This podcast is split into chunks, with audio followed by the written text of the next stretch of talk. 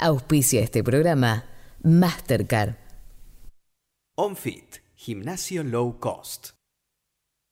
El equipo se prepara, es la hora.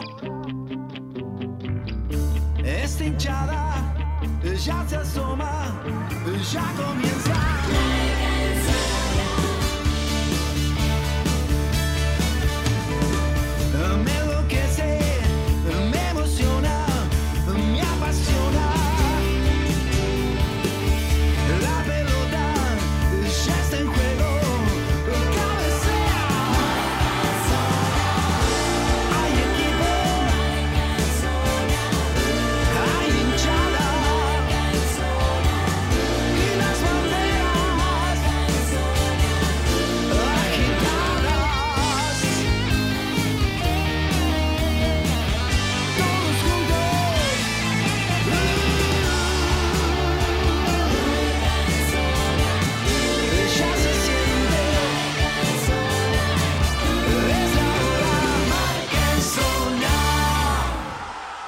Sí, señores, muy, pero muy buenas noches desde ahora. Marca en zona.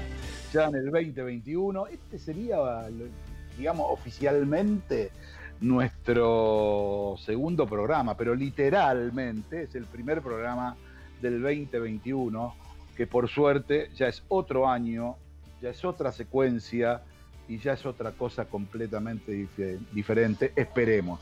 Así que nada, un saludo muy especial a todos. Eh, obviamente los últimos dos programas del año fueron hechos brillantemente por nuestro equipo con eh, Nacho Saralegui y Gastón Corti, con nuestra participación, la mía y de Juancito, digamos, este, como un poco más lejos. Pero claro, en definitiva, este, hoy, diría yo, señores, estamos en presencia del primer programa oficial del ciclo 2021, otra vez aquí en la 94.7. Eh, siempre después del fútbol eh, y siempre los viernes, coma, por ahora, puede haber novedades, pero lo que no va a cambiar es que vamos a venir seguramente siempre después del fútbol. Y como es el primer programa y como estamos eh, en este viernes del 2021, como ya están todos contentos, recibieron para Navidad, se chuparon el Año Nuevo, algún regalo de Reyes, eh, primero saludo a Pablito Quintás, nuestro operador. Gracias, Pablito. Este, has vuelto a trabajar y eso me pone muy contento. Este, Javi se ha portado de maravillas con nosotros, así que también me pone muy contento. Así que cualquiera de los dos para mí eh, trabaja muy, pero muy bien. La diferencia entre uno y el otro es que uno tiene, digamos, no sé, un- una pinta un poquitín, un poquitín más formal, y vos lo ves a Pablito y parece de Rombay o qué sé yo, ¿viste? De, de alguno de los conjuntos de Marc Anthony, pero no importa, es otra historia eso, no importa, no importa. No nos vamos a meter ahora a criticar a la gente.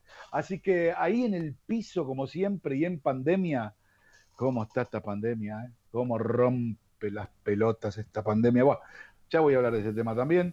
Presento a Nacho Saralegui. ¿Cómo está Nachito? Muy ¿Qué- buenas noches. ¿Qué haces, Dani? Buenas noches, feliz año para todos. Igualmente, igualmente. Ah, acá Ahí estamos. estamos. eh, ¿Cómo está el piso? ¿Cómo está todo por ahí? Pero como siempre, un lujo la radio. Eh, muy, tranquilo. Y hay otra energía. Pablito está, está, está más allá. Está muy hippie, está muy de las energías. Muy de las energías. Bueno, está bien. Está bien. Decir que se compre un par de baterías, un par de pilas. y se Ya las tiene, ya las tiene. 2021 cambia todo. Exactamente. También saludo, como no puede ser de otra manera, a la única persona que sabe de marketing deportivo eh, en, esta radio y que la verdad que este, no, la única, sino que en, nuestro programa, no en la radio, en nuestro programa. Este, y la verdad que eh, es un placer volverlo a contar este año con nosotros. Me refiero al torero, al nunca bien ponderado y el único, irrepetible doctor no, el licenciado Juan Andió. ¿Cómo le va Juancito? Buenas noches, feliz año. Feliz año, ¿cómo anda? Ya me descendió. Me puso como el pope de la radio y me bajó un cachetazo al programa. No, de ninguna manera, de ninguna manera. Vamos a En tener realidad- que hacer un, un programa de preguntas y respuestas con el resto de los especialistas de marketing. ¿A ver quién sabe más? Bueno, no, Y no, pero sos el único. No, no, está bien, está bien. No tengo ninguna duda. Mire, si está en este programa es porque que- es el que sabe más. O sea, eh, bien. así de claro. Vamos. Si, vamos. si no estarían otro, si no estarían otro, Juancito, es así de fácil. Pero en privado ¿Eh? decís otra cosa, Dani. No importa, no importa. no, el no. aire es lo que vale. si hay algo si hay algo de lo que yo me caracterizo ese es mi problema que no no no nunca diviso o nunca me doy cuenta de lo privado y de lo eh, Y así digo cosas que no que no se deben decir este y por suerte también y por, y, por último digo no por suerte saludo a nuestro productor este y, nuestro eh, alma mater eh, radial y de contenidos el señor Gastón Corti que no sé si puede hablar, no habla, qué sé yo. ¿Puedes hablar, Corti, o no? ¿Puedes hablar? No puede hablar. No puede hablar, Corti. Fenómeno, fenómeno. Y, y hoy, este, eh, seguramente vamos a tener la posibilidad de eh, contar con algunas notas más que interesantes en este enero, que es un enero, chicos, completamente diverso. Y es la primera vez que yo recuerde, en esta época generalmente Marca en Zona tenía activaciones en la costa con sus clientes, obviamente todas que tenían que ver con, con lo que hacemos habitualmente, con, el fútbol. En esta época ni siquiera se movía mucho el aspecto internacional, era una época de parate en lo que tenía que ver con, con el espectro de, de- de las activaciones a nivel regional. Eh, lo mismo pasaba con la Champions, cuando trabajamos la Champions, esta no es una época en la que nosotros eh, le diéramos demasiada, demasiada importancia. Sin embargo, esta pandemia ha hecho que se hayan corrido los tiempos de, tal manera que este es el enero con más partidos de fútbol de toda la historia que yo recuerde eh, oficial del fútbol, sin ningún lugar a dudas. Eh, y no lo digo solamente por, las finales que juegan eh, Comebol Sudamericana o Comebol Libertadores. Eh, lo digo por, no lo digo por la Copa Maradona, lo digo por el Brasileirao, lo digo por, por un montón de torneos. Empezó la Conca Champions en- dentro de nada, hace minutos, este, hace días nada más, se terminó lo que era la, la, la competencia en Centroamérica, sigue la liga, está la Copa del Rey en Europa, está la, primera fase de Champions, es decir, eh, hoy jugó, ah, perdón, hoy jugó Barcelona, jugó Real Madrid, es decir, eh, es una cosa eh, realmente eh, que jamás viví en un enero, jamás, jamás lo viví, eh, y jamás pensé vivirlo, porque en realidad, eh, si bien las competencias en Europa siguen, en esta parte, en nuestra parte, eh, prácticamente enero es un mes eh, como el agosto europeo, no se Mm. mueve nada, no se mueve un partido de fútbol, no se mueve una pelota, pero esta pandemia ha hecho que nada, que las cosas se reconvirtiesen de una manera increíble, con cosas increíbles, con, con, con situaciones como que en ningún deporte, no solo en el fútbol, por ahí un entrenador piensa un equipo pero no lo tiene, y no porque le hayan pegado una patada, y no porque lo hayan sancionado, sino porque por ahí dio positivo de COVID y no puede jugar el partido, porque si no contagia a sus compañeros y a los otros. Y por ahí un tipo tiene la mala suerte de tener seis o siete jugadores y tiene que poner seis o siete suplentes por ahí para jugarse una semi o una final o un partido importante de campeonato. Estamos ante una cosa que yo mm, creo que ni siquiera el más impresionante escritor de ciencia ficción hubiese pergeñado eh, desde el punto de vista deportivo. Y como yo siempre digo, eh, todo esto saca enseñanzas y las enseñanzas tienen que ver con el saber adaptarse, con el saber moverse eh, de acuerdo a lo que nos está planteando el rival.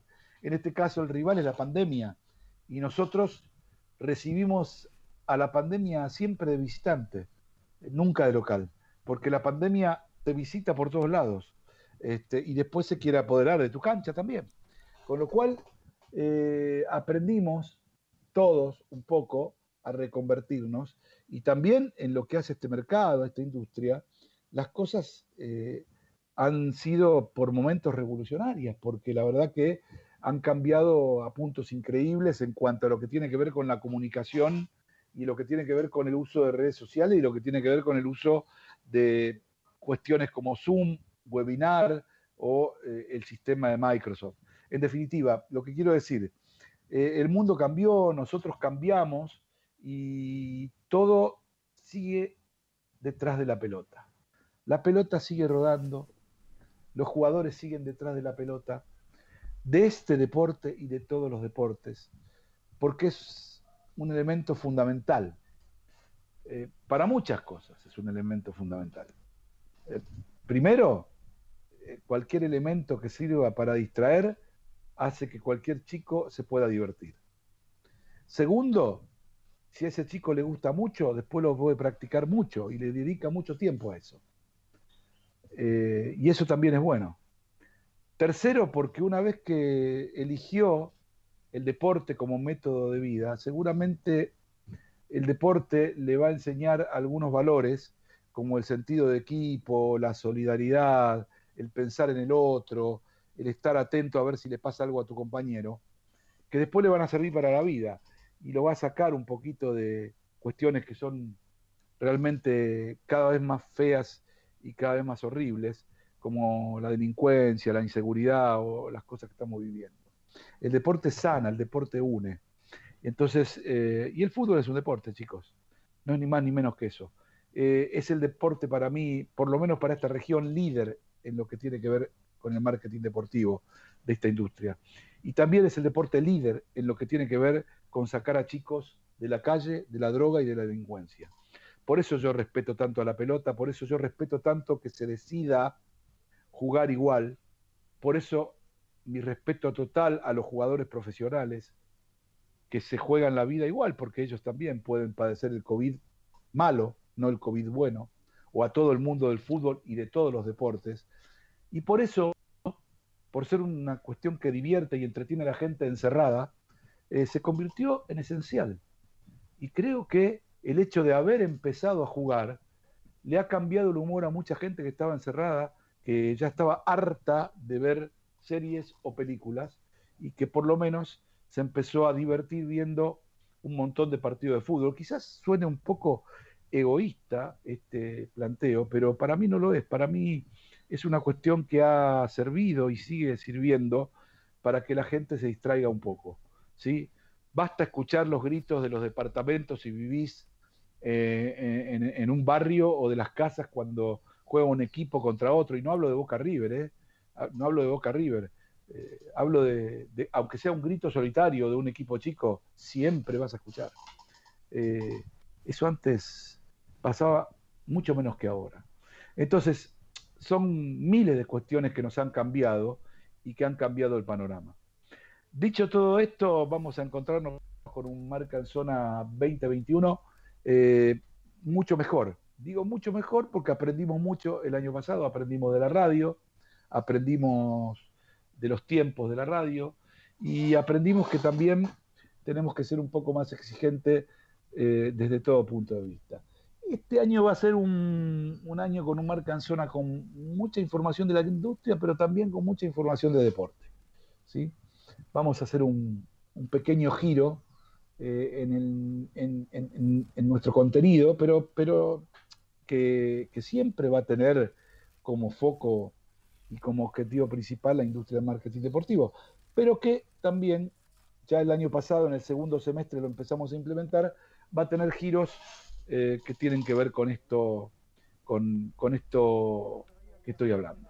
Y para cerrar, y nada, si alguno de los chicos quiere agregar o decir algo, quiero cerrar con una charla que tuve con, con Javier Mascherano ayer, donde le preguntaba su, su, su, inquietud y su trabajo en desarrollo con Pablo Álvarez y con el profe que trajo Barcelona. Eh, Javier es un pibe muy serio, un pibe que realmente tiene muy claros los conceptos eh, en cuanto a la estructura en todo sentido. Y la verdad que eh, le dije, vos que tenés relación con Tapia, le digo, hay cosas que hay que mejorar. Y, la verdad que tu incorporación ya es una mejora, pero quiero que sepas que para mí es mucho más importante que se haya decidido que todos los chicos que juegan inferiores tengan que escolarizarse a la incorporación de cualquiera. Eh, lo que no me parece bien es que esto no pueda tener la fuerza en nuestra sociedad para ser tratado eh, como se merece. Por eso te pido que cuando hagas una conferencia de prensa vos, que van a venir 50 mal, mil tipos más que si viene Tapia, con todo respeto, ¿eh?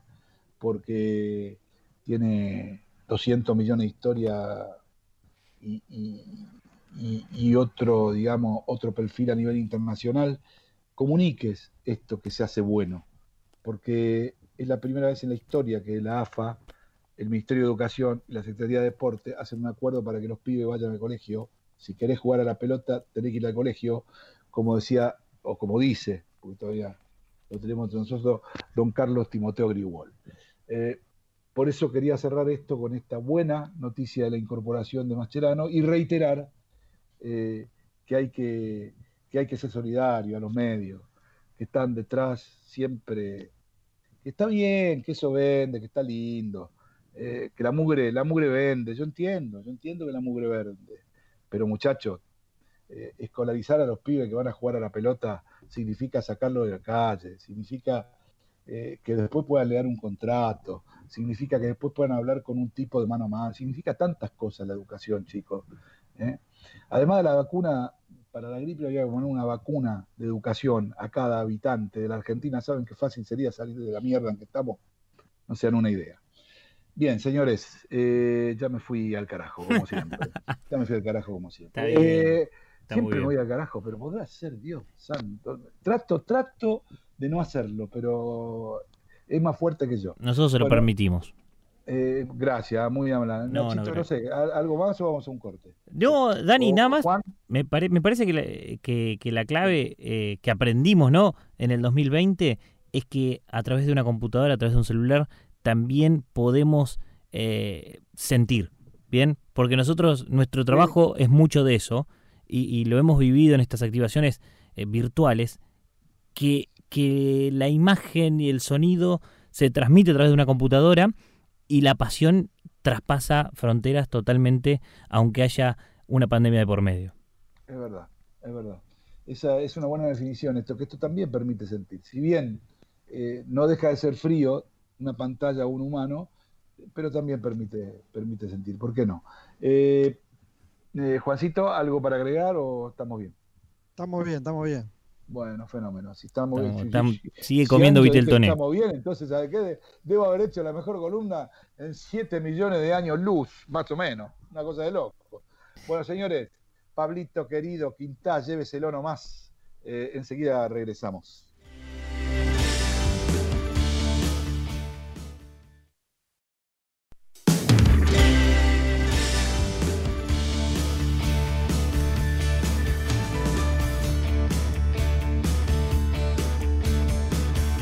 Señores, seguimos aquí en Marca en Zona Radio, en esta noche veraniega, en este, sería el segundo programa del año, pero bueno, en definitiva, seguimos aquí como siempre acompañándolos en esta noche. Y la verdad que teníamos ganas de, eh, indagar un poco, eh, porque eh, después de lo que pasó con Maradona, de todo su, su, su suceso luego de la muerte, de lo que está pasando. Eh, empezamos a conocer, eh, por lo menos nosotros, desde Marca en Zona, a, Rashid Ali García.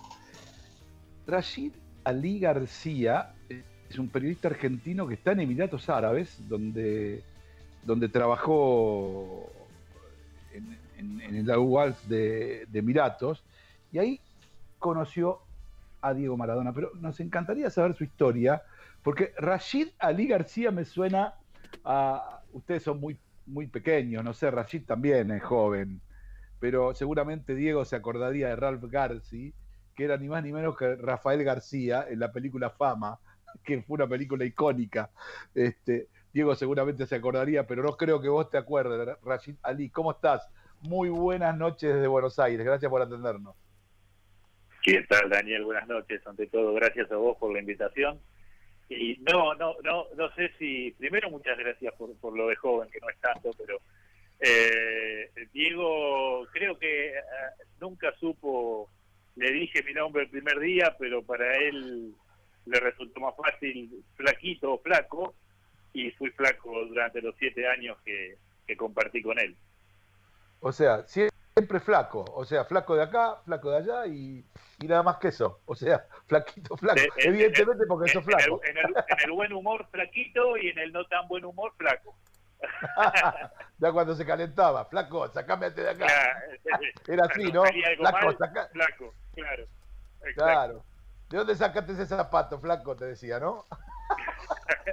Así es, Seguro. así es. Era un, ter- era un término que usaba mucho, zapato. No sé por qué, pero bueno, ese le gustaba. Bueno, a ver, contanos tu historia, Rayín. La verdad que este, pones eh, algunas cositas en, en redes que son realmente muy, muy interesantes, muy lindas.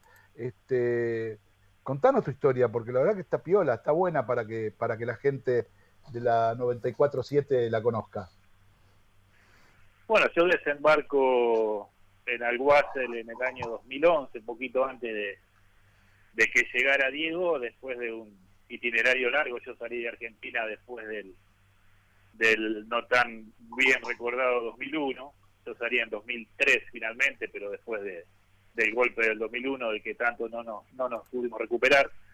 Eh, y después de pasar por Europa, siempre con un proyecto de redes sociales, cuando las redes sociales eran muy incipientes, estamos hablando de, de, de principio de las décadas del 2010, las redes, redes sociales todavía eran algo muy poco conocido, por lo menos en Argentina, y, sitios web para clubes de fútbol, siempre para trabajar en clubes de fútbol. Bueno, en Argentina no, no se pudo por, por el momento económico aquel, así que después de pasar por España y por Grecia, con el mismo proyecto llegué a Arabia Saudita, al club Al Nasr de Arabia Saudita, donde estuve dos años aplicándolo.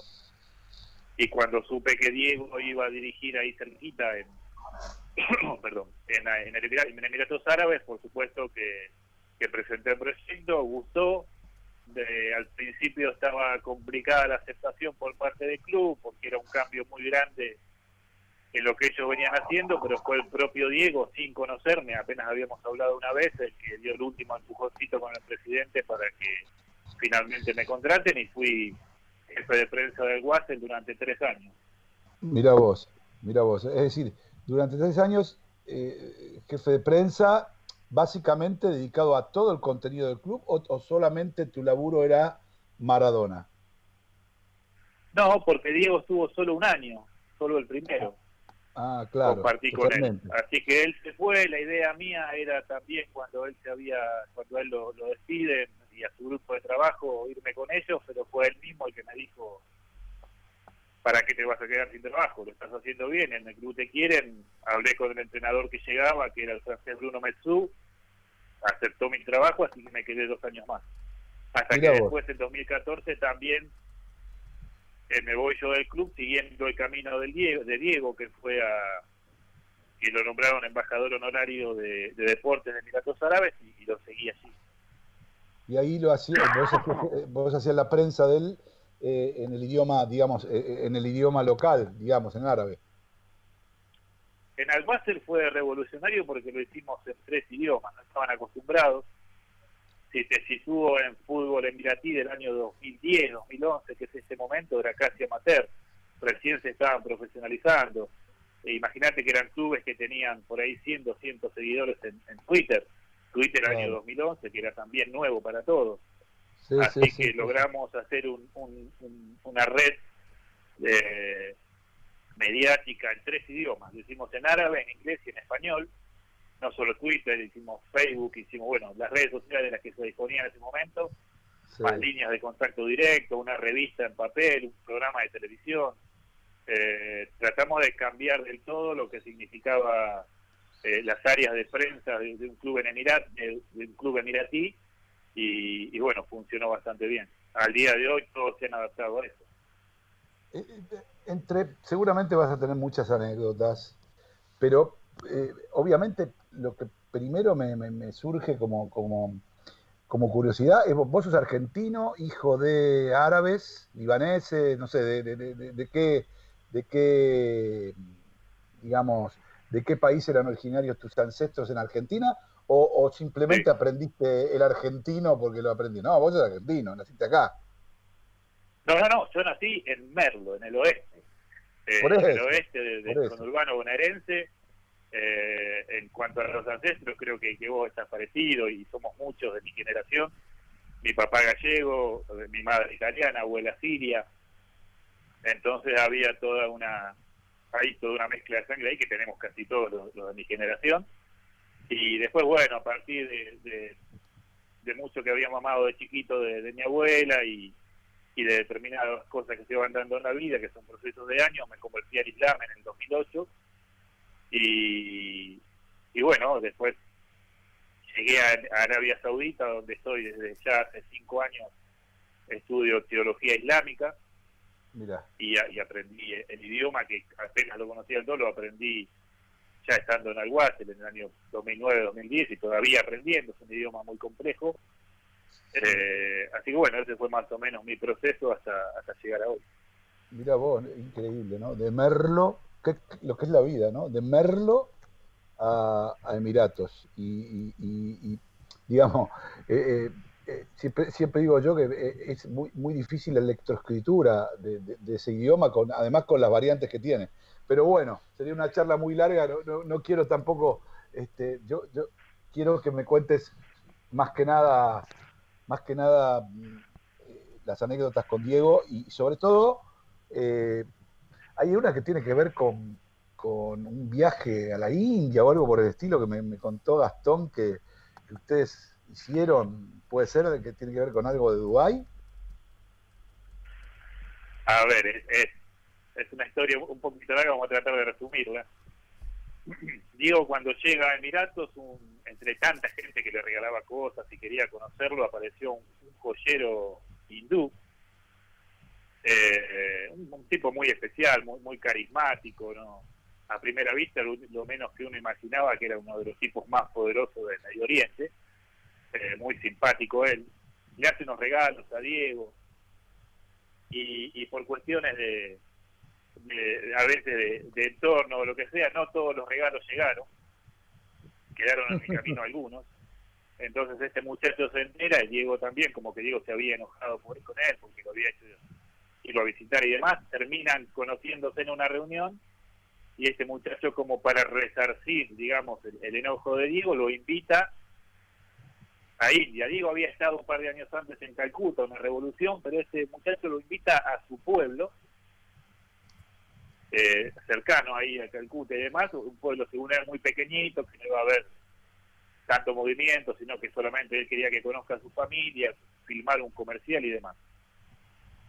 La cuestión es que, bueno, yo los acompañé en ese viaje, fue en el año 2013, 2012, y no solo que el pueblo fue una revolución, llegó gente de otros pueblos, se hizo una, una caravana gigantesca, fue una, una cosa que yo jamás había visto algo similar, pero bueno, ahí también uno aprendió a, a entender lo que significaba, lo que significa. A mí me cuesta mucho hablar en pasado cuando, cuando hablo de Sí, Maradona, lo que significa. Diego para el mundo. Sí, sí. No, no, claro, sí, son, son esas anécdotas. Y qué, qué- qué bueno que me tocas este tema porque eh, yo siempre digo, eh, eh, yo fui muy crítico de- del Maradona, de- de- de- del Maradona persona en ciertos aspectos y, y no me voy a retractar de eso, pero siempre dije que me voy a quedar con lo bueno que él tenía. Y siempre le decía a los chicos y decía en la radio que Maradona solo, sin entorno, te lo querías llevar a dormir a tu casa, a poner en la mesita de Sí. luz para que te divierta. Eh, un tipo generoso, tierno, divino, muy poco enojoso. Y el problema de Diego era Solidario. el entorno. Y Solidario. es- solidario. Y esto, es- esto que vos me acabas de decir, de la nada, no hace más que ratificar que siempre tuvo un problema con los entornos, en todos lados. Fíjate vos, tuvo el problema con el tipo y se tuvo que reunir, por eso que vos me decís. En el camino, cosas que le prometieron, se quedaron. Como pasó siempre y siguió pasando hasta el último día eh, en la vida de Diego. No sé si vos sabés que el día que Diego tiene esa desgracia que fallece, en su Instagram aparecen alfajores y cigarros. Queriendo Pero bueno, vender. eso, eh, a ver, Daniel, Bolo, creo que eh, en ese sentido nos ha pasado parecido de lo profesional, que yo por lo menos no fui amigo de Diego. No, yo tampoco, ¿eh? Desde lo profesional, pero no amigo personal, eh, por, por cuestiones de diferentes vidas y, y formas de vivir. Pero siempre estuve, a ver, desde lo profesional durante siete años, casi en el día a día. Esto último que pasó, mira, te voy a, te voy a dejar un ejemplo justo que hablábamos del entorno. Diego en 2018 estuvo a punto de renovar con el club el que estaba dirigiendo, que había hecho una gran campaña y estaba por jugar por la por la promoción al ascenso a primera división. Él aceptó lo que el club le ofrecía, pero alguien de, de su entorno, todos sabemos quién, pidió el cuádruple de sueldo de un día para el otro, de salario, que Diego estaba ganando en ese club. Por supuesto, no llegaron a un acuerdo. Diego tuvo que dejar Dubái, un montón de posibilidades de contratos que tenía allí, y pasó de tener posibilidades de contrato con los más importantes, a ver, empresarios del mundo árabe, a vender videos y, y habanos en Instagram. Eh, entonces, Claro, a mí eso es algo que, que me ha dolido mucho por el mal manejo histórico de la carrera de Diego. Histórico, Sí, pero no es de ahora eso- tampoco. Claro, pero, pero yo te digo una cosa, así todo, eh, este es, este es un punto que es bueno que se conozca también, ¿entendés? Que él no manejaba cosas, no manejaba, No. porque, eh, digamos, si a él le hubiese llegado, le- o, o si alguien hubiese tenido la posibilidad de decir, Diego, mirá que están pidiendo cuatro veces lo que vos podrías cerrar. Eh, yo creo que, viste, eh, es- es- ese es el tema también, viste, de- que se da en esto, de- del- del mal manejo, más que el mal manejo, el aprovechamiento del nombre y la figura de Diego Maradona para hacer guita. Yo le llamaría al mal manejo. Eh, Daniel, se han perdido grandes contratos y creo que no solo de ahora. Se han perdido contratos históricos porque él no ha tenido un representante que hable inglés. El único fue Marco Franchi, pero que estuvo muy poquitito. Pero ni Es antes cierto. ni después, bueno, Jorge Sitterfiller también hablaba, pero de la Sí. última etapa no tenía un representante que hable inglés. Claro, claro. Entonces, que la imagen de Maradona oh, al día de hoy eh, no sea más fuerte comercialmente hablando, estamos hablando de- del marketing, no sea más fuerte comercialmente hablando que, por ejemplo, Beckham. Beckham factura increíble lo- cómo manejó su carrera después del fútbol y futbolísticamente o como personaje histórico es el 10% o mucho menos que, que Maradona. Sí, el 3%. te diría. Claro, por, eso, totalmente. por eso. Totalmente. Juancito Anjó eh, es nuestro licenciado en marketing, este, es el que la verdad sabe más que cualquiera de nosotros de esto, pero seguramente te, te quiere hacer una pregunta. Juan, dale. Dale. Rashid, ¿cómo estás? Hola Juan, ¿cómo estás? ¿Cómo andás? Che, eh, me gustaría un poco tu visión, ya que has estado por esos ámbitos tan alejanos eh, a nosotros en cuanto a lo que es marketing deportivo. ¿En qué estadio sentís que están en, tanto en Arabia como en Emiratos en lo que es marketing deportivo enfocado en los clubes? naciendo, recién naciendo. Eh, te podría decir que en el momento que yo llego a Arabia Saudita, el primer club en el que yo trabajo, al Nasser de Riyadh, estamos hablando de año 2009, eh, virgen absolutamente, no, no tenían idea, les daba miedo, eh, no tenían sponsors en las camisetas y, demás, relaciones comerciales con empresas internacionales muchísimo menos. Incluso cuando Maradona, como lo que uno podría suponer golpe comercial en su llegada al fútbol emiratí, si ustedes se retrotraen un poquito a ese momento, van a encontrar que no hubo una, un gran movimiento de marketing más allá de lo que hicimos desde el área de prensa de- desde el club. Recibían ofertas, por ejemplo, para jugar amistosos internacionales en Europa y demás, ni siquiera pretemporadas fueron a hacer Europa.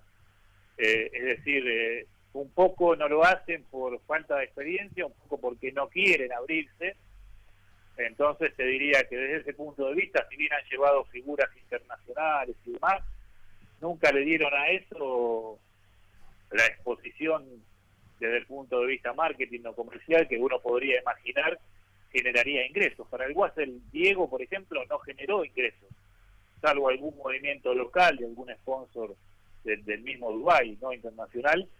eh, Diego no generó ingresos porque tampoco les interesó que los lo generaran. La presencia de Maradona en Alguacil es más un desafío interno entre dueños de clubes para decir, mira, yo tengo a Maradona y vos no lo tenés, que, Claro. que una cosa de imagen internacional, no les importaba. Y, ¿Y el mercado interno está preparado en cuanto a los espectadores como para que haya un vuelco en eso? Eh, debería trabajarse mucho. Eh, eh, empecemos porque el fútbol no es el deporte principal y más allá de que no es el deporte principal, los clubes tienen muy pocos hinchas, pero básicamente porque la población es muy escueta. Emiratos Árabes hoy tiene alrededor de 9 millones de habitantes, de los cuales locales, o sea, emiratíes puros deben ser un millón o un millón doscientos más o menos, es menos del 10% de la población y bueno, de ahí quizá los que puedan, los hombres que puedan ser hinchas de fútbol y demás, y cada vez te van quedando menos, y, y repartirlo entre 30 clubes, y vas a entender por qué canchas con, con capacidad para 8.000 o 7.000 personas nunca tienen. El promedio cuando estaba Diego, Diego Maradona, tenía 3.000 o 4.000 personas por partido, solo en, alguna final se llenó el estadio que porque iban muchos turistas. Claro, qué, qué- qué- qué increíble. De todas maneras, ahora yo calculo que con el proceso Qatar eh, esto va a cambiar un poco a nivel a nivel regional, ¿no? pero Qatar se ha manejado de una manera muy independiente con respecto en todo sentido, políticamente, sociopolíticamente, geopolíticamente, comercialmente. Qatar se ha manejado absolutamente de una manera muy independiente y esto ha generado rigideces que ustedes conocen dentro de la geopolítica de la región. Hay un bloqueo comercial y, turístico de- del resto de los países del GCC, que es el, el Golfo Árabe, el convenio del Golfo Árabe, que son seis países, más otros como Egipto y demás, que han bloqueado a Qatar con, con acusaciones de financiación de organizaciones terroristas y demás, que, a ver, termina siendo una cuestión muy interna, muy entre ellos, que hasta es difícil de, de comprender del todo siendo de afuera, pero Qatar se ha manejado, sí, importando materia prima tanto de, de futbolistas como entrenadores y demás para ellos sí buscar profesionalizarse, pero para mí, y esto por verse porque es futuro, es un proceso que no va mucho más allá del mundial, que el, que el foco es el mundial y después no sé cómo, cómo van a ser, tal vez sí, está, está Xavi trabajando ahí como un poco coordinador de todo el proceso, Xavi, estamos hablando de Xavi Hernández de, de Barcelona, sí, sí, sí, sí, sí, como un poco coordinador de todo el proceso, pero no sé qué puede pasar. Suele pasar en el mundo árabe y, a ver, no, no, no en el mundo árabe, sino en el Golfo árabe puntualmente, que los procesos son muy cortos. Por ahí eh, eh, la idea original es sí, vamos a hacer algo a, a largo plazo, pero algo funciona mal en poco tiempo y, y se desarma rápidamente. Lo de Qatar Claro, bueno. está funcionando bien. Mira, yo la, la experiencia, la poca experiencia que tengo en ese mercado, eh, la tengo a través de, de lo que me cuenta o me contó en alguna oportunidad Michel Salgado, que fue compañero de mi amigo Fernando Redondo, que él tiene ahí como Sí. academias, ¿no? En, en Dubái creo que está. Este, y la verdad que está Tiene muy una de las escuelas más grandes de Dubái. Exacto. Está muy contento, hizo un convenio con la liga, este, y cada vez más chicos tiene. Es cierto, los mejores son los hijos de los que vinieron a vivir a Dubái de otras partes, pero lo que hace eh, el gobierno para, eh, digamos, automáticamente los nacionaliza cuando le dice, este es bueno, eh, lo que pasa a ser Dubaití, ¿entendés? O sea, no es que no, no le da la chance, ¿querés que siga jugando? Tenés que ser Dubaití. Entonces es como que No, no, va pero eso, eso es más en Qatar que, que en Emiratos. Mira, en Emiratos te cuento cómo fue el proceso eh, de, de nacionalizaciones y demás. Durante muchísimos años no lo aceptaban de ningún modo. O sea, aunque fueras eh, nacido en Emiratos. A ver, yo tengo un hijo nacido en Emiratos, pero Sí. es argentino. Porque no, no, no, o sea, a ver, el lugar de nacimiento es Emiratos Árabes, pero su nacionalidad es argentina. Aún, aún Sí. por ley de, de sangre se llama, eh, Sí. no podía, no puede tener la nacionalidad, no la tiene. Eso durante muchos años fueron muy reticentes. El que abre esa primera puerta es Qatar, incluso ante la oposición del resto de los países de, de la región. Y en Emiratos arrancó un proceso que lleva apenas ahora tres años que empezaron a, a contratar jovencitos de eh, chicos muy chiquititos y demás que, que le pagan a los padres extranjeros y demás con la idea de nacionalizar en la selección recién ahora incluyeron un argentino, un brasileño y alguno más nacionalizados, un poco para emular esto, esto que pasó con, con Qatar, pero no es fácil la integración, más allá de que parezca que uno creció aquí, eh, digamos, desde la adolescencia hasta futbolista profesional, creció aquí y demás, no es fácil la- el tema de la integración, no va a resultar fácil, al menos en lo inmediato. Perfecto. Bueno, de todas maneras, este, imagino eh, este, que por tu por tus contactos este, a nivel y- y por, por los contactos que tenés con, con la gente local y fundamentalmente por el idioma, imagino que este, o espero que AFA por lo menos este, utilice toda la experiencia que vos tenés ahí para darles una mano. ¿Alguien te contactó de AFA o algo por el estilo? No, nunca. Mi única relación muy pequeñita que tuve en su momento fue un viaje de, de la selección a Arabia Saudita, que me acerqué, bueno, estuve también en- colaborando un poquito en un, en un mundial juvenil que, que se jugó en Emiratos, eh, en el equipo que dirigía Humbertito Grondona. Pero después cuando me acerqué a ese viaje en Arabia Saudita estaban a cargo Segura, no recuerdo quién más, en ese momento estamos hablando de 2009, 2010, medio, medio crítico. Eh, pero no, no, la verdad que no. Contactarse conmigo Bueno. para intentar hacer algo, no, nadie todavía. Menos de la nueva Bueno, estaría- eh, después, después, eh, después Gastón te va a pasar algún teléfono. Este, sobre todo, me parece que le puede interesar por ahí al cuerpo técnico tener a alguien ahí que, que y más si estuviste siete años junto a Maradona, más todavía le va a interesar. Eh, no sé si Nachito tenías la última pregunta para hacerlo ya. Sí. Ya así lo despedimos a, a Racis. Antes, antes de pedirlo, Rashid, me quedé pensando, vos sabés que nosotros en Marca en Zona hablamos de marketing deportivo.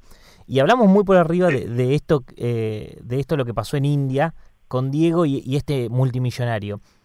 Yo invito a todos nuestros oyentes a que vean las redes sociales de, de Rashid, porque hay un backstage espectacular. Y Diego siempre dijo, siempre tuvo grandes frases. Decime que después de haber peloteado con este multimillonario, dijo algo. Lo escribí como, sin, sin que lo haya dicho él, pero lo, escribí por él y muchos imaginaron que eran palabras de Diego, que durante esa publicidad, que es muy simpática, no sé si, la han visto, eh, lo que Diego apenas terminan ahí de pelotear, dijo, la próxima tendrías que, que tener un doble de riesgo porque te vas a matar solo haciendo jueguito. con la pelota". Además hizo jueguito, hizo jueguito con- y filmó el comercial con la túnica y sandalias típicas de, de su vestimenta, pero era incomodísimo para jugar al fútbol. Es más, Diego lo hizo también con unas sandalias eh, abiertas, u- eran un poco más grandes que de lo normal, medio incómodo y hacía lo que quería igual, pero Terrible. Maradona es Maradona. Muy, muy gracioso. Totalmente. Bueno, este, Rashid, te, te- te agradecemos muchísimo este, esta, este contacto, que la verdad que no va a ser el último, creo que en un tiempito más te vamos a llamar, porque esto da para mucho más, da para, para, para seguir hablando. ¿Qué hora tenés ahora por allí? 22 de 10 y media deben ser recién terminando de cenar. Muy bien, Una noche fenómeno. hermosa para ir a, ver- a caminar un poquito ahora. Muy bien. ¿Qué, qué temperatura tenés? Porque ha- hablan de la temperatura que se vuelve loca la gente con la temperatura, parece. Y estamos en, estamos en pleno invierno o empezando el invierno. Sí. por lo tanto es la mejor temperatura del año. Debemos estar ahora en 22, 23 grados. Ah, eh, bueno, el invierno en 23 El grados. mejor momento del año. Si alguien De quiere venir, recomiendo diciembre, enero. Ya febrero está como bastante más fresco, pero Eh, diciembre, escúchame, enero. Desde noviembre de hasta no- enero son los meses más lindos. De noche 23, de noche 23 grados. Y de día, De día en invierno podés llegar a los 31, 32, 33. Lindo para Algo playa. normal, es digamos, algo normal. Ideal para la playa. espectacular. Bueno, buenísimo, buenísimo.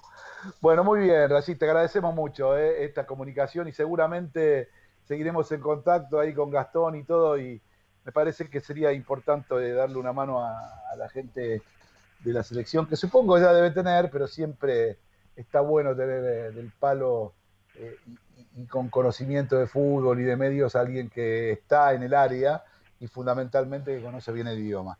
Así que te mando un abrazo muy fuerte y estamos, estamos en contacto y no va a ser la última vez que hablemos. Así que un abrazo muy, muy fuerte y gracias por todo, Rashid Ali García. ¿eh? Dale, gracias a ustedes, a disposición en cualquier momento y abrazo grande para todo el grupo de trabajo. Señores, aquí seguimos entonces en Marca en Zona Radio, linda nota, che, qué cosas, cuántas cosas contó y cuánto me dejó pensando para, después de que se lo lleve Pablito, a hablar con los chicos, porque, uff, dijo un par de cosas muy interesantes. Vamos.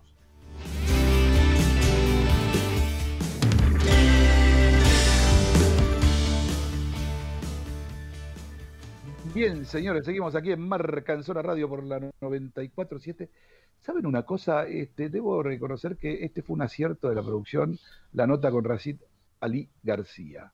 Eh, porque igual me quedaron mil cosas del tintero, porque hubiese hecho, la verdad, una nota más larga todavía, porque eh, no cualquiera tiene la posibilidad, no, porque además el tipo lo aclara. Él convivió siete años con Maradona, profesionalmente hablando.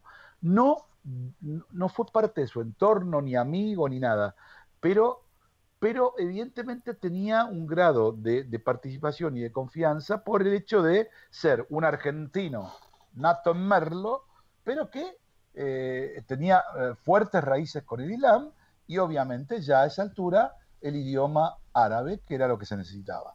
Eh, pero las dos o tres cosas que tiró respecto, por ejemplo, de, de la anécdota que, apu- que apuntaba Nacho, que tuvieron que reunirse con el joyero, Hmm. porque Diego se había enojado por unas promesas que no se habían cumplido y resulta que sí se habían cumplido y que en el medio las promesas quedaron.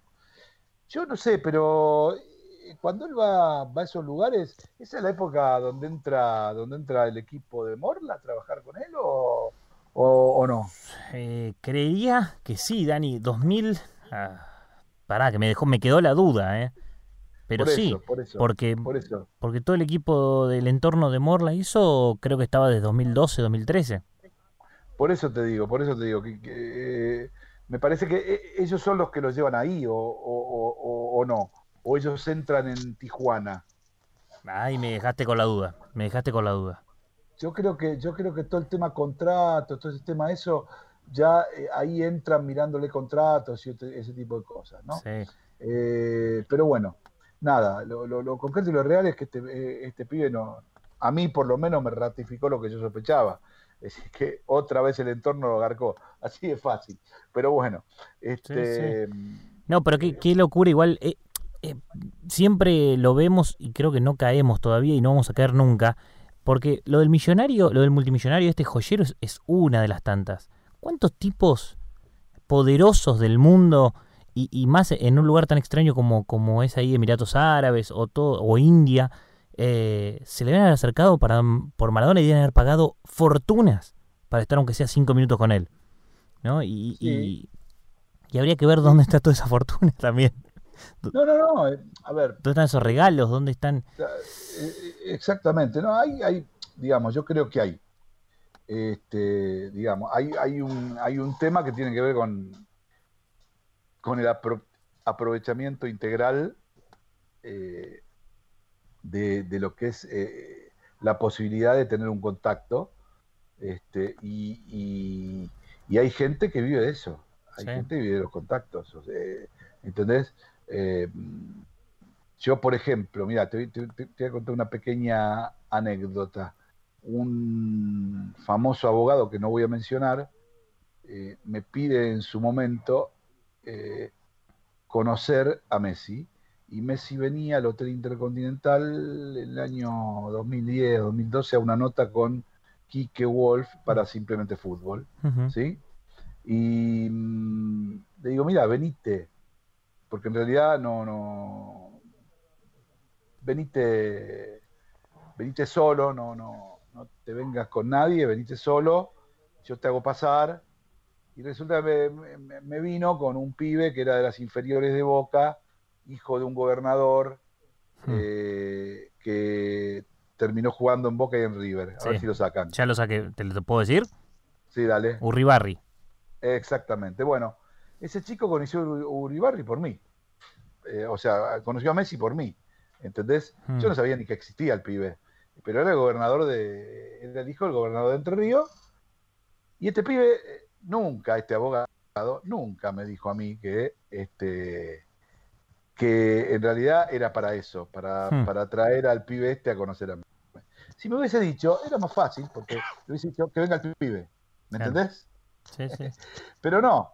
eh, eh, y, y no vino solo, vino con cuatro o cinco. Bueno, pasó porque yo lo conocía, no es amigo mío. Bueno, imaginen una cosa, el tipo en la próxima vez que lo vi me regaló un reloj Panerai. ¿Sí? Un reloj Panerai es un reloj eh, de marca carísimo, que tiene un valor de mercado entre mil y tres mil dólares, depende de la marca, puede haber más grandes. ¿Entendés? Por esa gestión. ¿sí? El tipo me lo regaló y yo, la verdad, lo acepté porque me pareció bárbaro. Yo no le había pedido nada. Hmm. Ah, vení, un regalo que te hice un favor, listo. Pero nunca le pedí nada, ni un vino, nada. Lo hice porque era eh, un tipo que era muy amigo de un amigo mío. Nada más. Hmm. Eh, y con el tiempo uno se entera, como se Ustedes se, se imaginan lo que debe haber ganado este muchacho con el gobernador de Entre Ríos, ¿no? Seguro, Imaginen, ¿no? seguro, seguro. Bueno, y así, y, y a ese nivel, a esos niveles tan pequeños, tan pequeños, después estamos, ¿entendés lo que te quiero Sí. decir?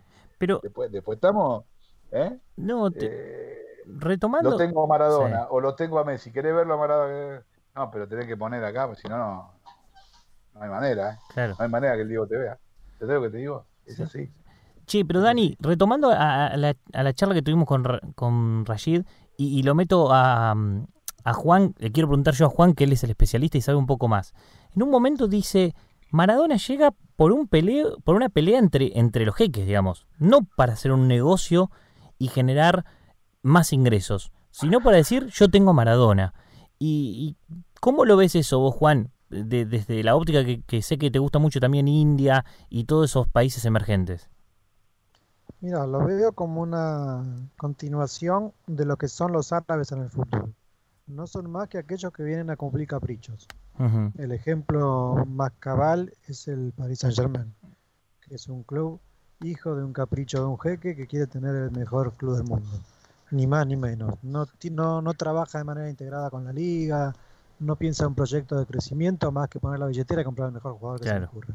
Claro. Eh, eh, entonces, en ese sentido, que me imagino que yo desconozco la cultura árabe, ¿eh? con lo cual eh, voy a decir una barbaridad y pido perdón de antemano. Me imagino que tiene que ver con esto que plantea él. Me imagino que debe haber un tema de competencia entre los distintos jeques que hayan quedado con ciertas rémoras de, de regímenes feudales, eh, haciendo ver que el que más tiene es el que más cumple ciertos caprichos, porque ya la plata en algún momento no sirve más que para eso. ¿no? Claro.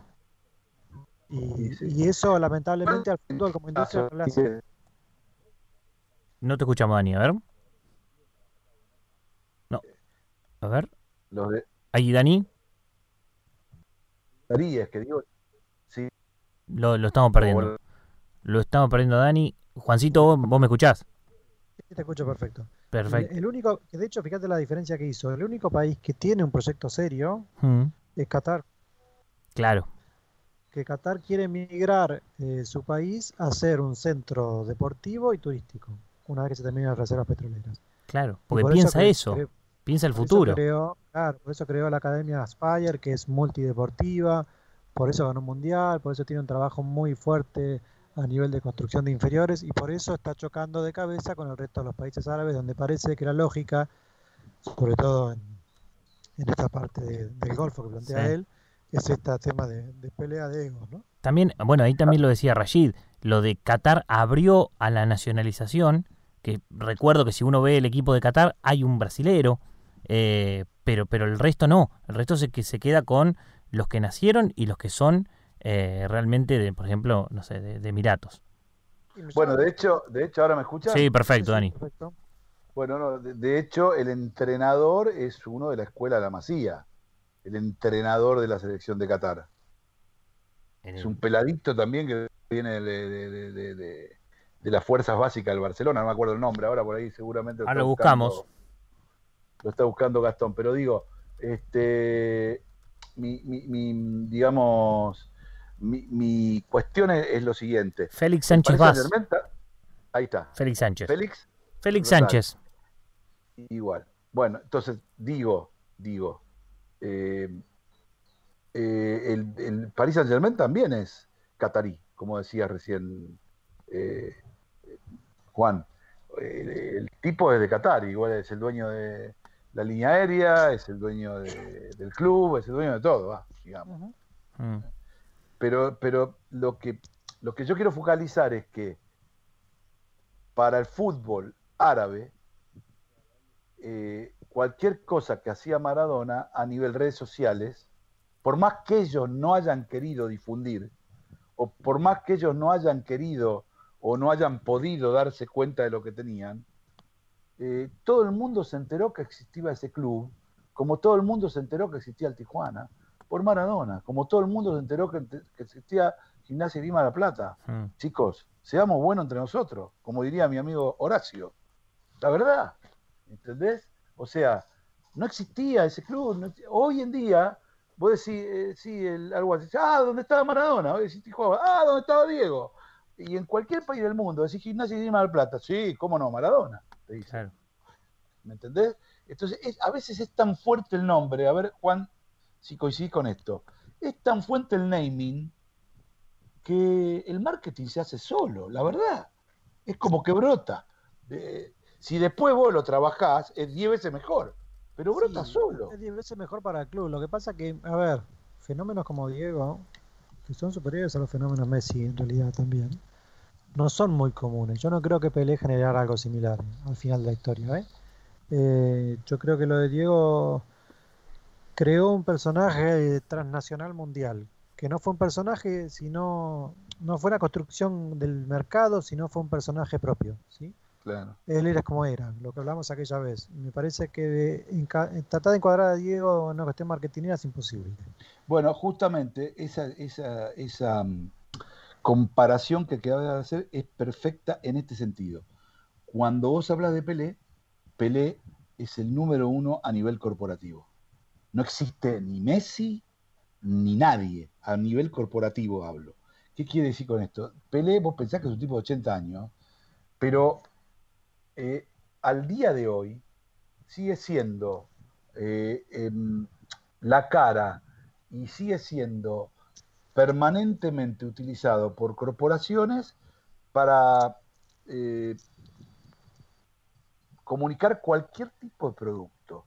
Y el hecho más grande que se recuerde a nivel médico lo tiene Pelé.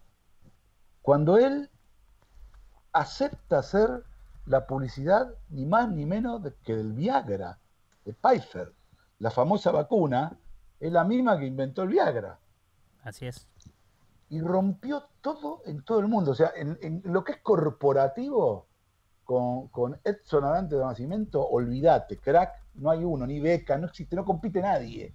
¿Sabes lo que era? El negro te habla en inglés, en español, en portugués, en japonés habla el negro, amigos. Es un crack, y en francés, es y en italiano. Es un crack por donde lo mire, porque tenés que tener, además, el cerebro para retener Mm. ¿entendés? Eh, yo nunca he estado al lado de un tipo, de un producto corporativo proveniente del fútbol como este.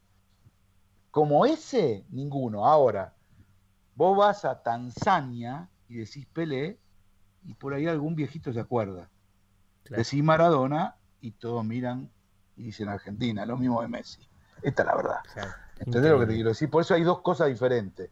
El, fe- el fenómeno Maradona, creo yo que a Maradona lo agarra la explosión de las redes sociales como fenómeno de persona, eh, de quilombos buenos y quilombos malos. Claro. Y, Y- entonces eso se amplifica como loco. Dani, no olvidemos algo de Pelé que pasó en, eh, en las último- en los últimos días.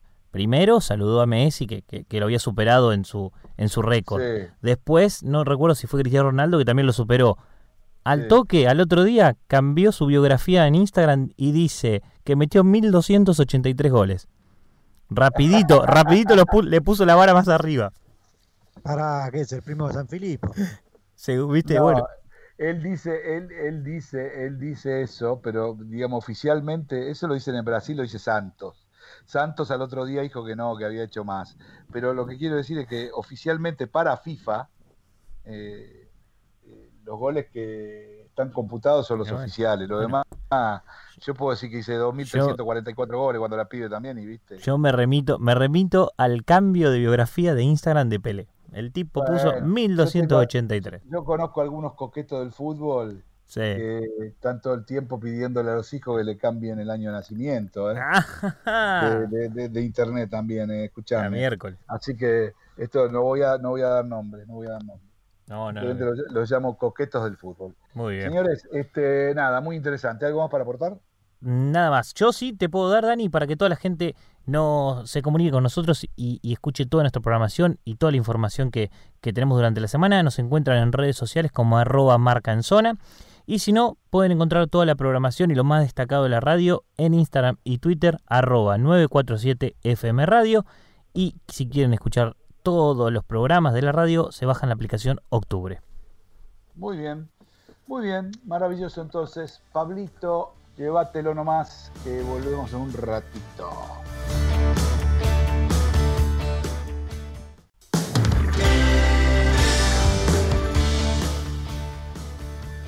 Bien, señores, seguimos aquí en Marca en Zona Radio por la 94.7.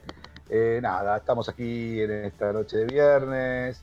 eh, y la verdad que este, hay muchas cosas que, que han pasado esta semana con los anuncios respecto a lo que tiene que ver con, con las restricciones. Em, la verdad que eh, es muy difícil, es muy difícil absolutamente todo porque eh, nosotros como comunicadores tenemos que también poner un poquito la vara eh, y mirar un poco todo lo que, lo que está pasando. Eh, yo mismo debo, debo hacer el, me- el mea culpa, ¿no? Porque yo también en algún momento me focalicé muchísimo en estas fiestas clandestinas que hacen los pibes y todas esas cuestiones que están mal, porque tienen que saber ya a esta altura que eh, por ahí hay un abuelo, hay alguna persona que sea de riesgo, que se puede contagiar y, y a vos no te pasa nada, pero al abuelo o, al que por ahí tuvo alguna enfermedad fea como el cáncer o como la leucemia o alguna de las otras por ahí lo mata. Pero más allá de eso que puedes saber, este, yo decía en, en- una pieza que puse en una historia, y re- realmente lo, lo pienso así, yo hice muchas cagadas de pibe como cualquiera de ustedes, de los que está escuchando, este, y algunas bastante más feas de los que están haciendo estos pibes eh, ahí. Eh, pero la verdad que nunca puse, ni pondría, ni se me pasaría por la cabeza poner en riesgo a mi familia por, por bailar, por chupar, por divertirme y por, por que me miren como varón o por mirar como chica. Jamás lo haría, la verdad que jamás lo haría, de ninguna manera. Eh, esa es la diferencia, llamala generacional si querés. Es decir, eh, jamás pondría en riesgo a la familia y jamás lo haría en ese punto de vista. Entonces, eh, me parece que ahí es donde tenemos que estar viendo las cosas, ahí es donde tenemos que estar este, pendientes. Pero yo también digo esto para toda esa ola verde que festejó y me alegro por eso que, tiene que ver con la interrupción voluntaria del embarazo. Me alegro muchísimo, no era necesario 30.000, 20.000 personas todas juntas festejando en toda la ciudad de Buenos Aires. Alegrémonos por lo que se votó históricamente en este país y festejemos con eso, no es necesario hacer lo que se hizo, porque eso también. Lo mismo que lo de Diego, lo mismo que los hinchas de Boca, de Racing de los clubes, este, eso está mal, muchachos. Eh, hay gente que sufre, hay más de 40.000. ma- Miren, ya llegamos eh, a cifra más grande que los desaparecidos en este país y más grande que obviamente superamos mucho la cantidad de caídos en Malvinas. Eh, y parece no importarle a nadie, muchachos. Son humanos también, son gente que se muere. Dejémonos de joder. Dejémonos de joder, de verdad. ¿eh?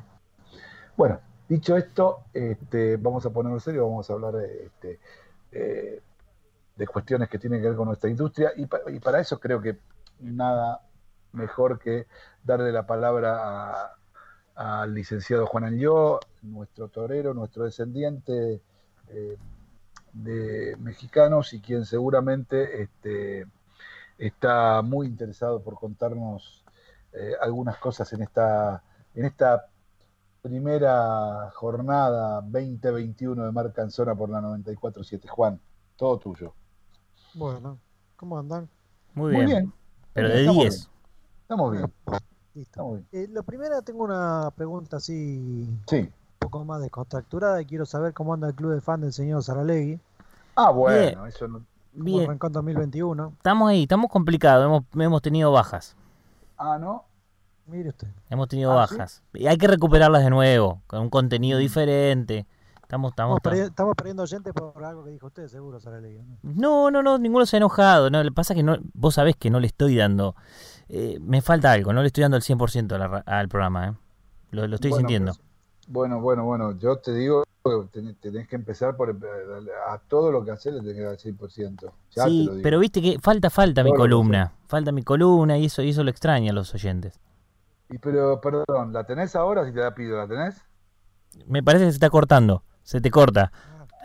Justo se corta. Justo se corta. Pero el- Claro, justo se corta. igual hay- claro, que saludar que por lo menos tenemos un nuevo oyente que es Valentín eh, Fabricini, si dije bien, Sí, que nos está sí. escuchando. Así que por lo Sí. menos tenemos uno. Prometo la semana que viene hacer una columna eh, en nombre de nuestro nuevo oyente. Pero vos No, sos un. no lo, as- vos- no lo asignes a tu club de fan, ¿eh? ¿Cómo no? No, no, vos- vos sos un careta importante, porque este chico Valentín no es un oyente que se prendió a la radio para escuchar tus columnas. Es un Bueno, oyente, es un oyente que se prendió a la radio para conocer el entorno, porque probablemente eh, venga a, a ayudarnos y a trabajar con nosotros. Entonces, eh, Bueno, vos estás uno- mintiéndole a la audiencia. no, uno saca, uno saca a los oyentes como puede.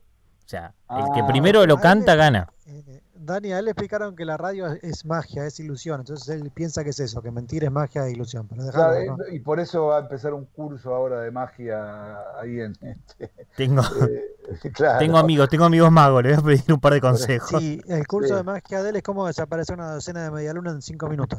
Sí, sí, también, sí, también. Es difícil, ¿eh? También, Bueno. sí. Bueno, Juancito, y, a ver- y también el curso de magia es como desaparecer al 9, al 9, al 9 del Palmeira, por ejemplo. No, que no. es una falta de respeto. Bueno, Una falta de respeto Bueno, Bueno, vayamos, vayamos un poco a lo nuestro. En estos días sí. de fin de año hubo un poquito un revuelo con un tema que ya trae más de un año y medio de recorrido en Europa, que es la Superliga Europea.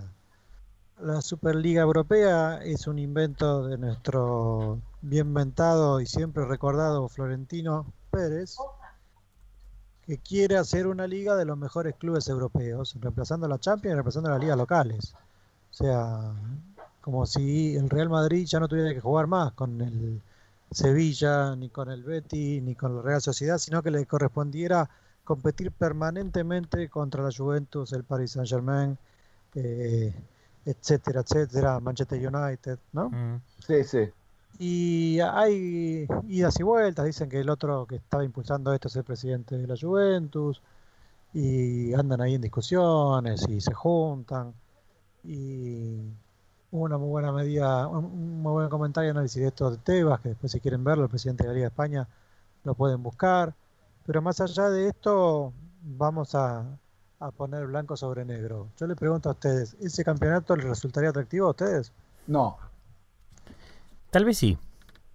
no, no. Yo creo que, yo, yo creo que los campeonatos deben ser regulados por las entidades eh, que son las que regulan los campeonatos de cualquier tipo a nivel internacional, nacional, municipal y general. O sea, eh, porque si no, eh, tenemos empresarios organizando partidos de fútbol, no campeonatos. Bueno, eso es Eh, Europa, ¿eh? Europa es eso. eh, bueno, no, no, no, no tanto así, porque esta liga no va a prosperar. De ninguna manera va a prosperar. Está bien, pero igualmente más allá de ser empresarios, son empresarios cortoplacistas, porque vamos a pensar el escenario. A ver. Imaginemos que esto avanza. ¿Quiénes serían los más afectados? Las ligas domésticas. ¿Por qué? Porque la facturación de la televisión iría casi plenamente a este campeonato y dejarían de lado los otros. Claro. Entonces los otros clubes dejarían de tener ingresos. Al dejar de tener ingresos, estos otros clubes van a dejar de financiar sus canteras. Al dejar de financiar las canteras, los jugadores de qué club van a salir para volver a alimentar a aquellos clubes que participan en la Superliga. De- Entonces se están pegando un tiro en el pie si hicieran una cosa de este tipo. Sí, igual te voy a decir una cosa. Eh, yo, sinceramente, no, no, no creo que prospere porque, eh, digamos, hay cuestiones que tienen que ver con los reglamentos estatutarios de los clubes. Así como los clubes, por reglamento estatutario, no pueden ir a la justicia ordinaria porque pueden quedar desafiliados, ¿sí? También vos podés quedar desafiliado si no acatás, de acuerdo al reglamento estatutario de FIFA, de tu federación, y así sucesivamente a cada uno, si vos no acatás una orden directa de tu federación para cierta cuestión, ejemplo, te voy a poner un ejemplo claro. Digo, el Real Madrid no acata la, eh, el acuerdo que tiene la Real Federación Española con la Liga. Entonces no quiere negociar con la Liga. Y la Federación Española está en posibilidades reglamentarias de desafiliar al Real Madrid. ¿Y Directamente. cuál sería el problema del Real Madrid si competiera con los otros clubes? No, no, no. Lo que te quiero decir es que No, no, a ver, yo lo que digo, si todos otros clubes se cortan solos, no les importa ni la FIFA ni la UEFA, están jugando una pulsera con ellos. Si los desafilian, tendríamos dos entidades paralelas. sí, eh, Sería un digo, que la pregunta es, no sé si a veces no sería necesario algo así, en una parte para destruir un poco y barajar algunas cosas también, ¿no? yo creo, yo creo que, yo creo que, digamos, ya demasiados cambios le estamos haciendo a este negocio del fútbol, como para empezar, que también lo quiso hacer Angelici acá, en la famosa Sí, sí, Superliga Sudamericana. Eh, no puede prosperar, no debe prosperar, porque yo creo que eh, es una cuestión que tiene que ver con, eh, con, la, con la esencia misma de los torneos. Obviamente que está buenísimo, pero bueno, para eso tenemos la Champions. Y la Champions, cuando vos vas a empezar a, a tamizar, fíjate cuándo, cuáles son los cuatro que quedan, flaco, competí y no rompa las pelotas, ¿me entendés lo que te quiero decir? Es decir, vos cuando tamizás, tamizás los mundiales, fíjate cuáles, cuáles son los ocho que quedan, los cuatro que quedan. ¿Eh? Tamizá, tamizá la, ta- tamizá la- la Libertadores, generalmente, tamizala. Y eh, yo, eh, digamos, o sea, si vos haces un registro de las últimas 20 finales de Champions, de las últimas 20 finales de Libertadores, tenés la, la excepción, alguna excepción de algún equipo que pueda aparecer, a ver que se- te apareció un Once Calda, está bien, buenísimo, Libertadores, te apareció, qué sé yo, Un Indep- Independiente del Valle. no, pero Libertad, campeón de la Libertadores, no, No, no, no, claro, te llega No. una final. Sudamericana, Sudamericana, digo Libertad, Claro. te apareció un Pachuca, la Sudamericana, un Independiente de Valle. A ver, uno en 50, hermano. ¿Entendés? Es decir, lo que te quiero decir es que a la hora de la verdad, siempre. Entonces, ¿para qué querés competir sobre eso? Se van a pegar un tiro en el otro pie. ¿Sabés por qué? Porque de esos van a competir como hablábamos recién de los árabes, a ver quién la tiene más larga. Y, es, y ¿sabés cómo va a terminar? Va a terminar con uno o dos equipos que siempre ganan. Exactamente. Entonces, entonces no, no, no, no va a prosperar, no va a andar, Juan, no va a andar. Va, esa es mi visión, ¿eh? Sí, sí, sí, yo considero, a ver, yo no sé si va a andar o no va a andar, yo considero que es un error estratégico importante, no menor. Y de Sí, gente pero- que en el fondo está mirando siempre su pupo y no está entendiendo que la industria es algo global. Y con esto podrían estar matando posibilidades de crecimiento y hasta están atentando contra su propio equipo a mediano plazo. Hmm. Pero Que yo- es un ejemplo, mirado domésticamente, a lo que pasa con el Paris Saint Germain y la Liga Francesa. Claro, exactamente. Pero yo, yo lo que haría es, por ejemplo, tomar eh, la idea tuya eh, de, de los mercados emergentes y realmente darle un potencial como, digamos, Qatar lo hace con Xavi por lo que representa Xavi y por lo que representa todo lo que va a hacer con su campeonato mundial. Pero yo digo, este, lo- hay, hay mercados que tienen mucho dinero y que en realidad cuando, empi- cuando empezó Japón con todo esto, había tipos que los timaban, es decir, les vendían oro y, y después les llevaban Hmm. durazno. Hoy en día ya en eso ninguno de estos mercados eh, emergentes se chupa el dedo. Yo digo, ¿por qué no pones todo ese potencial en empezar a crear filiales eh, eh, de tu club eh, eh, con tus colores en diferentes lugares y los haces competir localmente, ¿me entendés? No sé, si me imagino Real Madrid-Bombay, ¿entendés? O qué sé yo, no sé, este... Bueno, en esa, línea, en esa línea, lo que se Sí. estuvo hablando estos días, que por ahí va a tener más información que yo, es que uno de los candidatos, o incluso creo que es el presidente nuevo del Barcelona, quiere hacer una filial del Barcelona en la MLS para llevar a Messi a la final del Barcelona y para que no se vaya nunca del modelo Barcelona. digo. Y por ejemplo, bueno, pero como hizo, escúchame, como hizo Chivas en Estados Unidos, eh, como iba a ser Pachuca y finalmente no hizo por una cuestión de financiación, como debería, debería ser el Real, debería ser el Barcelona, la Juventus misma, eh, que tienen escuelas de fútbol en los Estados Unidos, deberían, a ver, el equipo de Beckham debería ser Manchester United, eh, Estados Unidos, Sí. pero claramente debería ser Manchester United, no, Miami, no sé cuánto. Inter Miami. Man- con la- claro, y jugar con la camiseta del Manchester y de escudo del Manchester, viejo. Porque eso es lo que tienen que potenciar. ¿Me entendés? Porque Mm. me parece que ahí está la marca a trabajar y ahí está la posibilidad de ganar mucho dinero en todos lados. Bueno, y ahí llegamos una, a una vieja idea que tiré una vez, que era el Argentina Fútbol Club en San Marino o en Andorra, Bueno, por ejemplo, pero bueno, formado 100% por jugadores argentinos nacionalizados para jugar la Champions. y por ejemplo, ¿por qué no? ¿Por qué no? ¿Por qué, ¿Y por qué en Andorra? ¿Podría ser San Marino? ¿Podría ser Mónaco? Para clasificar más fácil ese tipo de países, dije cualquiera de aquellos. Ah, mira, está bien. Sí, sí. pre-Champions más fácil. Eh, eh, sí, igual es, difícil, eh, esas cosas son, son muy difíciles, pero, pero de todas maneras no, no es una mala idea. Pero lo que te quiero decir es que más que armar un campeonato para ellos, a mí me parece que lo que debería pasar es, sin ningún lugar a dudas, armar, digamos, un- una, buen, una buena estrategia de venta de marca y asociarse con, este, con diferentes cuestiones que tienen que ver con, con cosas directas, ¿entendés? Eh, yo, yo creo mucho en ese tipo de cuestiones de, de- de poder ir con la marca, pero además de ir, no solamente eh, ganar la posibilidad de tener un lugar en el terreno de, de la industria, sino también además ganar guita. ¿Entendés? O sea, es un posicionamiento y es una cuestión comercial. Son, son, son cosas que van de la mano, ¿no? Así que, nada, pero bueno, eh, yo no, no creo que prospere, pero veremos qué pasa, no sé, veremos. Eh, ¿Estamos para pausa o que Sí, señor. la historia? Eso dice. Ah, está- Muy bien. Eso dice. Muy bien. Ortiz. Muy- Vámonos. Muy bien. Bueno, señores, seguimos en marca en Zona Radio, aquí por la 94.7. En un ratito nada más, estamos de vuelta.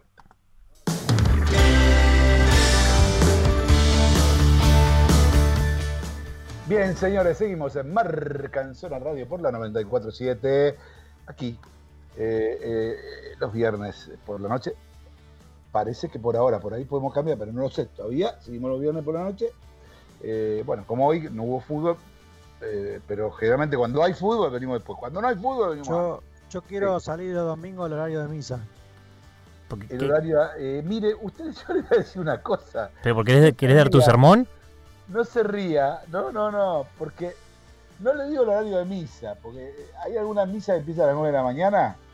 Sí. Sí, ahí es de las Yo 8. le cuento, le cuento mi- una, una anécdota por qué le digo esto.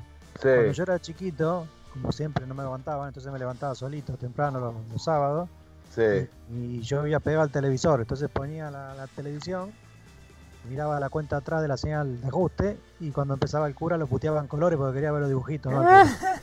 Ah, mira. Qué cargoso de chiquito. Me, qui- me quiero vengar y quiero salir en el horario de los, de los curas. Ah, está bien. Bueno, yo le voy a decir una cosa, porque eh, usted está equivocado, o no sé si tenía data o algo, pero hubo algún, este, algún tanteo de las autoridades para la mañana. Y, y yo, la verdad que... difícil levantar el equipo Marcanzona a la mañana. ¿eh? Claro, no, de no, no, al equipo no, no, no, al equipo no, al equipo se ¿Cómo? levanta sin problema, no tengo duda que se levanta. El problema, el problema es el entrenador. claro.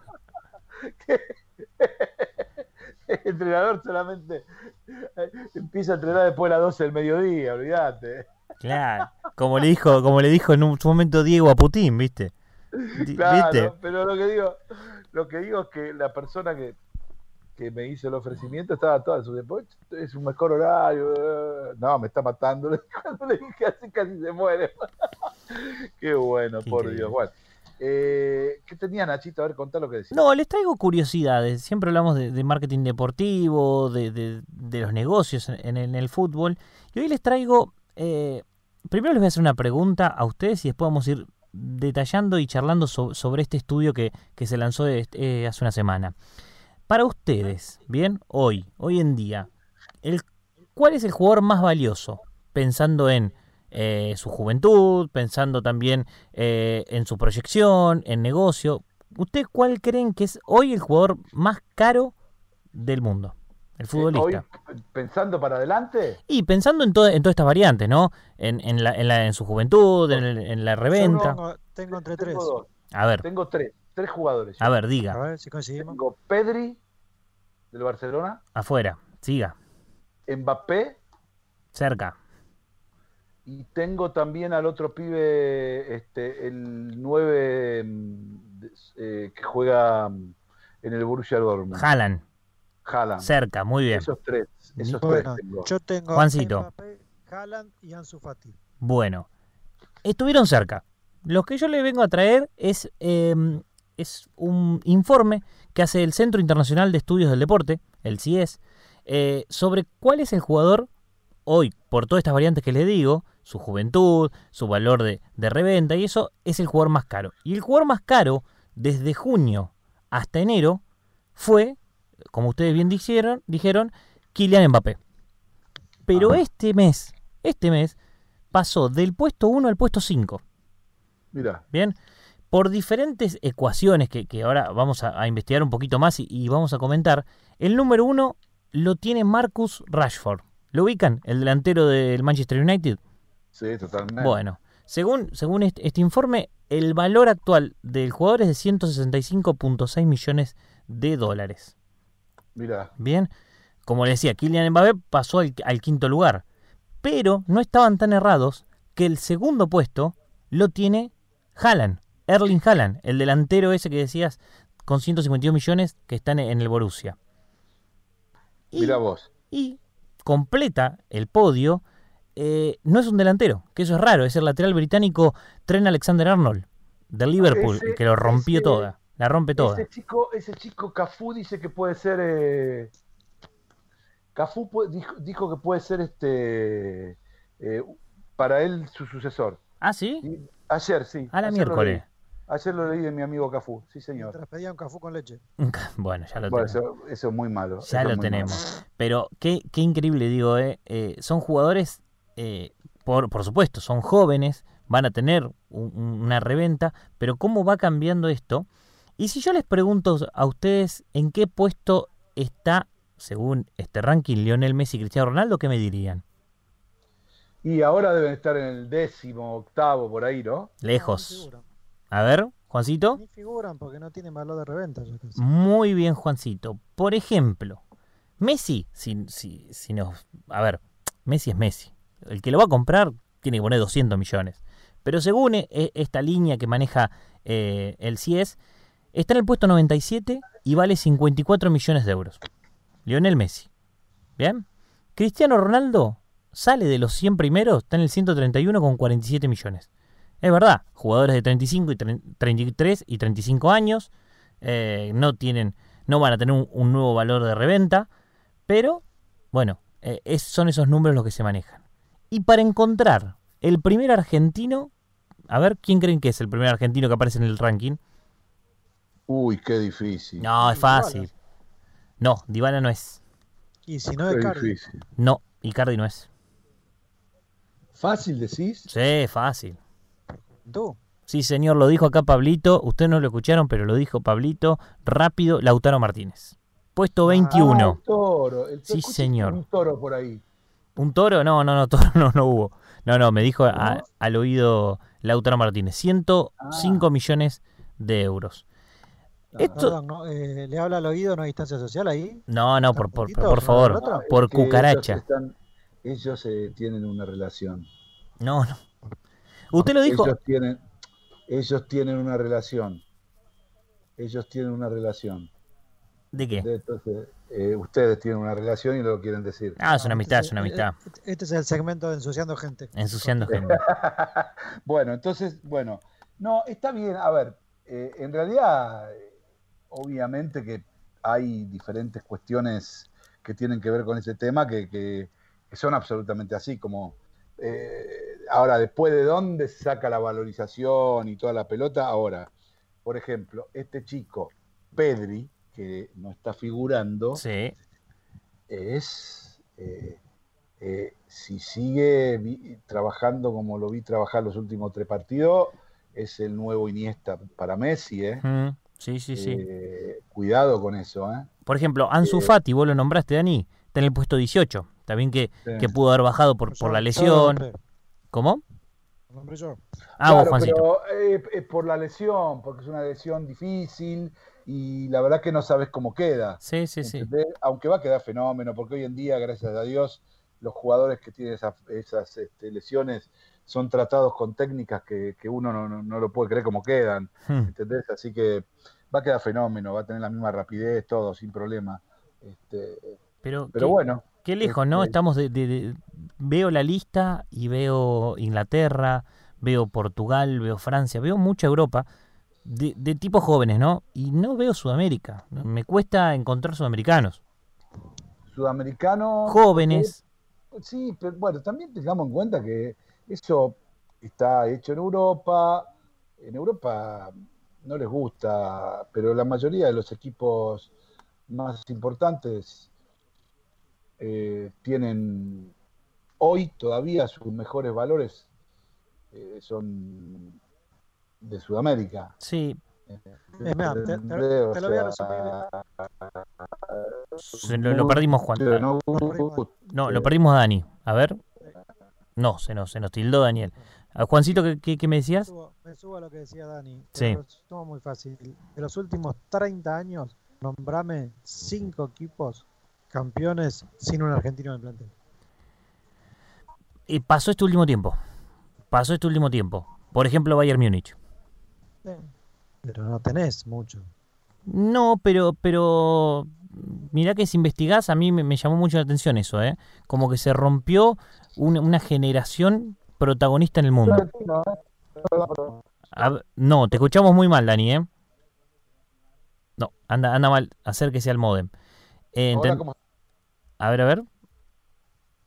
No, sí. ahora como estoy. Ahora sí, volvió. Bueno, volví. Eh, no, lo que quiero decir es lo siguiente. Sí, Eh, eh, a ver, el punto es este.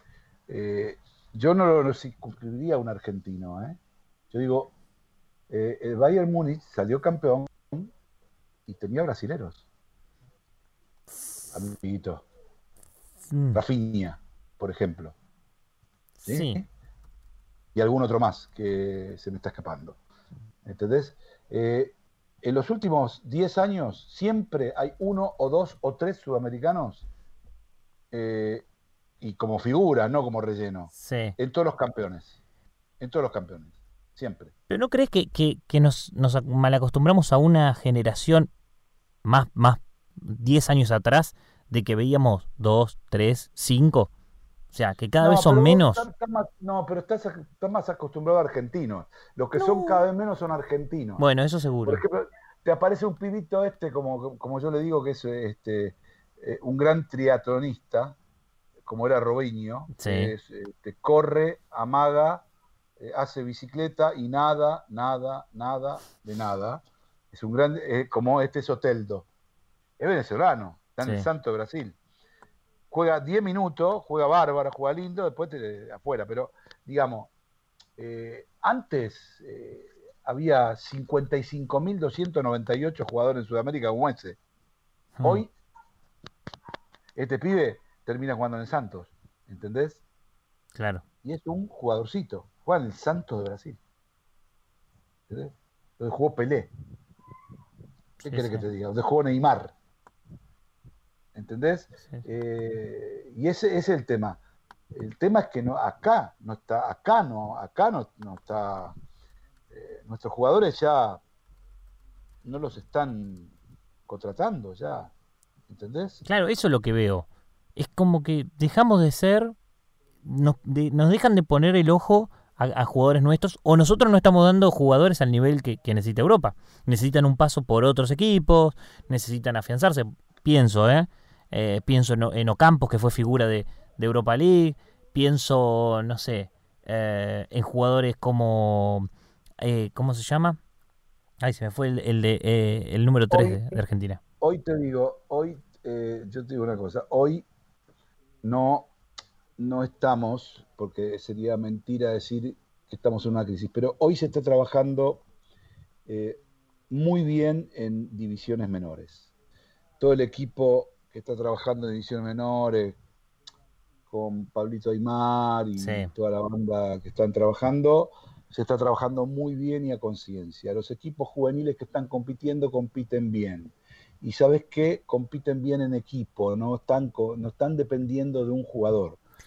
Eh, sería interesante empezar a competir así, porque Alemania toda la vida compitió en equipo, no dependieron nunca de un jugador. Mm. Siempre tuvieron muy buenos jugadores, estrellas, pero no dependen de un jugador.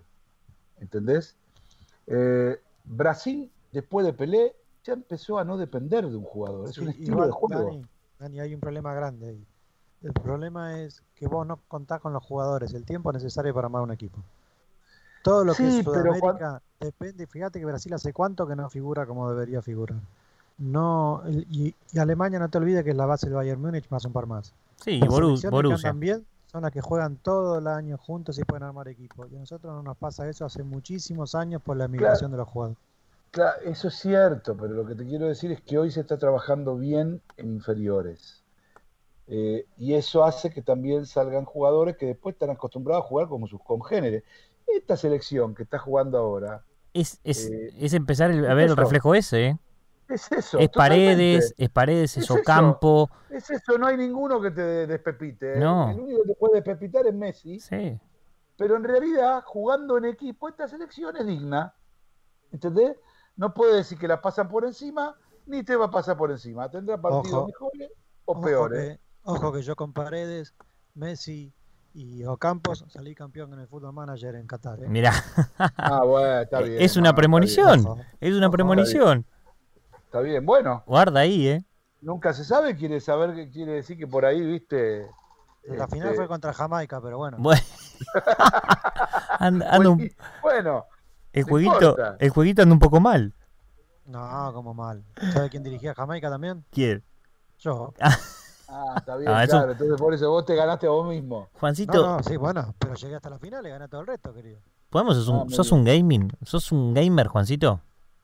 Fútbol Manager sí. En el Fútbol Manager sí. Bueno, Dani. Para mí están hablando en japonés. Yo No, no sé. no, no. Yo, el manager creo que fue Burruchaga y lo echaron. Sí. Digo, párrafo aparte, ¿no? Pobre Independiente de Avellaneda. Pobre. Simplemente digo eso. Pobre Independiente de Avellaneda. ¿Qué te están haciendo, Rojo? Por Dios. Por Dios. Bueno. Bueno, parece que hasta acá llegamos. Nos quieren ¿no tengo echar. más para, para atenderlo un poquito Independiente? No, no. Estamos ahí. No. No, no, no, ya, ya Gastón me, dije, me dijo que me vaya. Ah, bueno. Ya Bueno, quiere que me vaya. Bueno, eh, bueno, señores, ha sido un placer, ¿eh? Este primer programa, digamos, presencial in situ, como se diría eh, en latín, de Marca en Zona Radio, acá por la 94.7. Si no les parece mal, el próximo viernes, después del fútbol, si es que hay fútbol por el tema pandémico que nos... Este, pero dice que va a haber igual, ¿sí? Y después de, bueno, las segundas semifinales de Copa Libertadores y todo lo que hay en el mundo del deporte, volveremos, regresaremos aquí con nuestras cosas, con nuestra industria, con el marketing deportivo y también, obviamente, con toda la información que va a traer Nacho Saralegui, ¿o no, Nachito? Por supuesto, volveremos. Y las cosas que siempre nos trae Juan Anjo, ¿o no? Eh, algo voy a tener que traer, sí, obvio. y también eh, seguramente con toda la producción este, de, de Gastón Corti y sus excelentes contactos en Guatemala. Señores, muy pero muy Buenas noches, gracias a Pablito Quintás por ser la persona que pone al aire Marca en Zona Radio, señores. Será hasta el próximo viernes. Chau, chau. Saludos, chau, chau.